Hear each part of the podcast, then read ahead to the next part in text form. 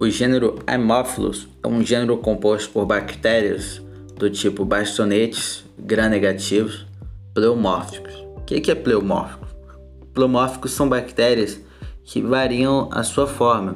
Nesse caso aqui, a gente fala que ela é bastonete gram-negativo ou bacilo gram-negativo, mas esses bacilos vão variar de uma forma mais cocóide para uma forma mais filamentosa. Vai causar essa confusão e é por isso que eu, deixo, eu defino ela como pleomórfica. São bactérias imóveis e nutricionalmente exigentes.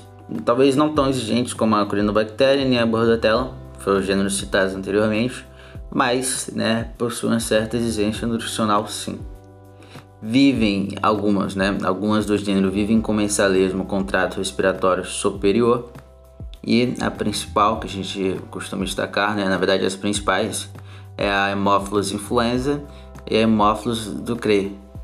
A Haemophilus influenza ela vai causar meningite, pneumonia, pode causar epiglotite, celulite, artrite, otite média e sinusite enquanto que a Haemophilus ducreyi é conhecida por causar o cancro mole, que é uma infecção sexualmente transmissível, ok? As outras espécies elas vão causar sim infecções, mas geralmente infecções oportunistas. Por exemplo, eu acabei de citar que é, algumas bactérias do gênero Haemophilus vivem em comensalismo lá no trato respiratório superior, né? No trato respiratório é, superior, né? Então, o que acontece? Dependendo do, de, da, ocorrência de algum desequilíbrio, essas bactérias que vivem ali né, nesse meio podem acabar causando uma, uma doença, sim. Mas aí, né, vão, vão ser infecções é, ligadas a, a, algumas coisas específicas, né? São infecções oportunistas, não que essas bactérias elas tenham uma atividade patogênica primária, de, o foco dela é causar doença, digamos assim entendeu? Uma, uma coisa interessante é que a Haemophilus influenza, que é uma das bactérias que eu citei, né, uma das espécies que eu citei, ela tem diversos tipos. Na verdade, são seis tipos. E aí, para cada tipo, você vai ter uma variação é, sorológica. Então, é muito complicado você fazer vacina para Haemophilus influenza. Hoje, a gente tem vacina só para o tipo B, ok? E aí, o que acontece? Quando você cria vacina para o tipo B, né, vai acabar fazendo com que os outros tipos cresçam. Né? Foi feita a vacina para o tipo B porque a do tipo B, ela é que causava, né, até hoje ainda causa, é, a causa a, a, principal, a principal causa de, de meningite comunitária em crianças de 2 meses a 5 anos. Então, por isso que foi feita a vacina. Mas tem um desafio que ainda falta os outros 5 e é muito difícil você dar cinco, é, seis vacinas diferentes para só para hemófilos influenza. Então você vê que como as bactérias elas podem ser um pouquinho complicadas de, de criar vacina. Bom, e de que, que seriam feitos esses sorotipos? Bom, esses sorotipos estão relacionados com o quê? Com o fator de influência, né? Fator de, de virulência. Então, por exemplo, o principal fator de virulência dessas, de, dessas bactérias de hemófilos são uma cápsula, é, é a cápsula, tá?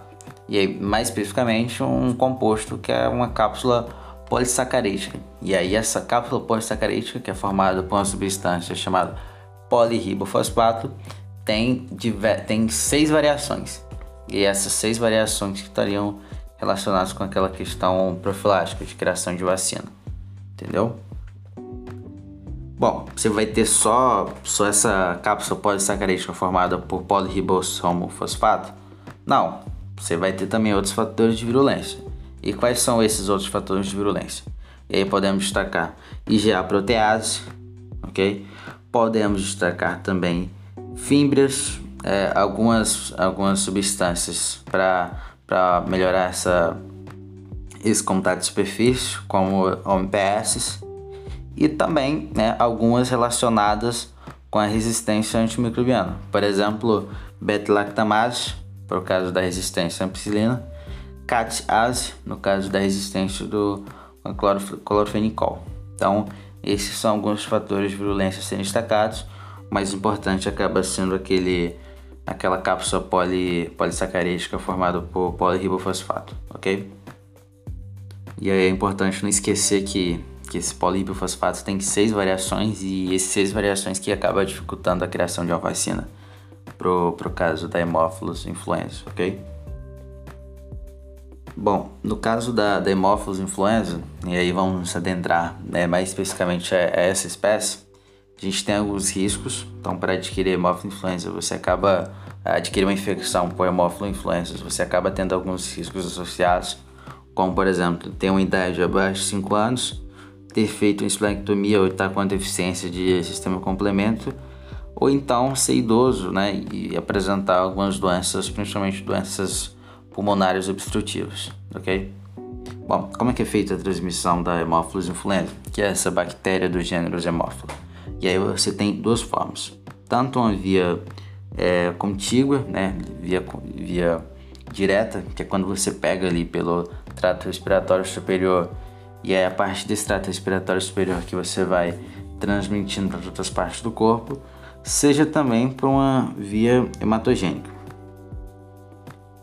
E aí, no caso dessa via hematogênica, essa, essa, essa infecção que vai estar lá inicialmente no trato respiratório superior, ela vai acabar entrando no sangue, e aí no sangue que vai chegar a algumas regiões, como por exemplo o epiglote e as meninges. E só de curiosidade, uma das doenças que é causada pela Haemophilus influenza é chamada de febre purpúrica brasileira. Então, só para destacar, existe essa doença e ela é causada pela Haemophilus influenza. Tá? A Haemophilus influenza ela causa muitas coisas, dentre essas coisas, essa, essa doença. Bom, então perceba, a Haemophilus influenza, que é essa bactéria do, do gênero Haemophilus, ela causa de coisa. Como que eu faço para diagnosticar ela? E aí, né, eu tenho algumas opções. Por exemplo, eu posso fazer esse diagnóstico no laboratório convencional, coisa que os outros gêneros que eu citei nos podcasts anteriores não fazem, ok? E aí eu faço aquele esquema, né? Incubo em CO2, então você tá, tem que estar tá com a concentração de CO2 aumentada ali no meio, coloque em H chocolate, e aí, né, depois de fazer toda aquela é, aqueles testes, por exemplo, gram positivo, gram negativo, se é catalase positivo, se é catalase negativa, dentre outros testes, eu consigo dar esse diagnóstico, tá? Para colocar lá, você tem que ter a bactéria. E aí, como é que você faz para ter a bactéria? Bom, você vai retirar, por exemplo, do líquido, você pode retirar do sangue, de secreções, de alguns aspirados, tá? E, continuando a parte diagnóstico, existe esse diagnóstico mais tradicional, né, que eu acabei citando, e existe também um, um, um diagnóstico feito por métodos rápidos. Então, aquele princípio, você vai acabar detectando alguns anticorpos que agem contra essa hemófilos influenza e aí você define se a pessoa está ou não infectada pela hemófilos influenza. Nesse caso, por um método rápido, ok? Bom, quanto ao tratamento, a gente antigamente fazia por amplicina, mas, como vocês podem ver, existe esse fator de virulência que é a beta-lactamase, que acabou provocando essa resistência a, a esse antimicrobiano. Então, hoje em dia você aplica amplicina sim, mas né, geralmente associado com o quê? Com alguns outros antimicrobianos, como por exemplo cefalosporina, azitromicina, tá bom? Então você vai dar junto com esses antimicrobianos e aí você consegue fazer um tratamento correto, tá? Quando você tem uma infecção por Haemophilus influenza. Vacinação existe, ok? Mas, como dito anteriormente, essa vacinação é muito restrita ao tipo B. Mas né, é legal a gente saber como que essa vacina ela é feita, tá? Essa vacina é feita a partir daquela, daquela cápsula que existe. A cápsula, lembra que a cápsula, ela, a cápsula dessa bactéria tem uma substância que é o polirribofosfato. Pois bem, esse polirribofosfato ele vai ser purificado, ok? E ele vai ser conjugado a uma proteína carregadora. E aí a vacina é feita disso. Então você aplica essa vacina para ganhar essa certa imunidade. No caso é só para o tipo B. Ok? Essa vacina você vai aplicar em crianças, né, começando ali a partir dos dois anos de idade, e o ciclo segue dois meses. Eu falei, eu falei dois anos, mas na verdade seriam dois meses, tá? Então começa a partir dos dois meses. Então o ciclo começa dois meses, quatro meses, né? Você vai dar seis meses você vai dar de novo e aí né, você faz um reforço quando a criança tem um ano, um ano e meio, tá? Lembrando que é, essa sequência 2, 4, 6 meses ela é muito próxima com a da tríplice bacteriana. Então, geralmente a, a vacina da, da, Haemophilus influenza você dá junto com a, com a da tríplice bacteriana. Lembrando que a tríplice bacteriana é o que? Difteria, tétano e coqueluche. Né? São os temas citados em podcasts anteriores, ok? Bom, então é isso quanto à espécie Haemophilus influenza, que aí faz parte do gênero Haemophilus, ok? Vejo vocês num próximo podcast, onde nós vamos discutir mais sobre gêneros bacterianos e algumas coisas, algumas condições relacionadas. Até mais!